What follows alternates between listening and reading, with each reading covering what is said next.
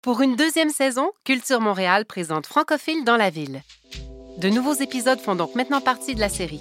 On explore divers lieux montréalais en compagnie de la critique gastronomique et auteur Leslie Chesterman et la compositrice-interprète Martha Wainwright.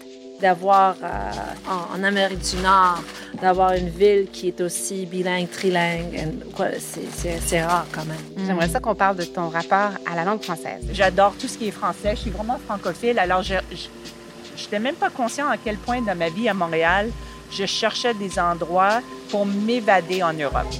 C'est le début, on fait le sound check, les portes viennent d'ouvrir, le premier band va jouer dans à peu près une demi-heure, on va commencer, puis on va voir. Moi, j'ai rentré là à 18 ans, j'ai commandé du vin. J'en reviens pas que j'ai fait ça.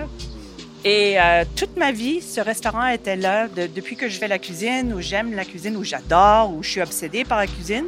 Pour moi, la marche, c'est un moment pour me reposer et aussi pour penser. J'ai toujours marché beaucoup. Est-ce que tu composes quand tu marches?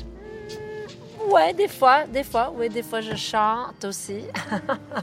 je prends les ruelles dans ces moments. Disponible en mars 2020 sur votre application balado préférée.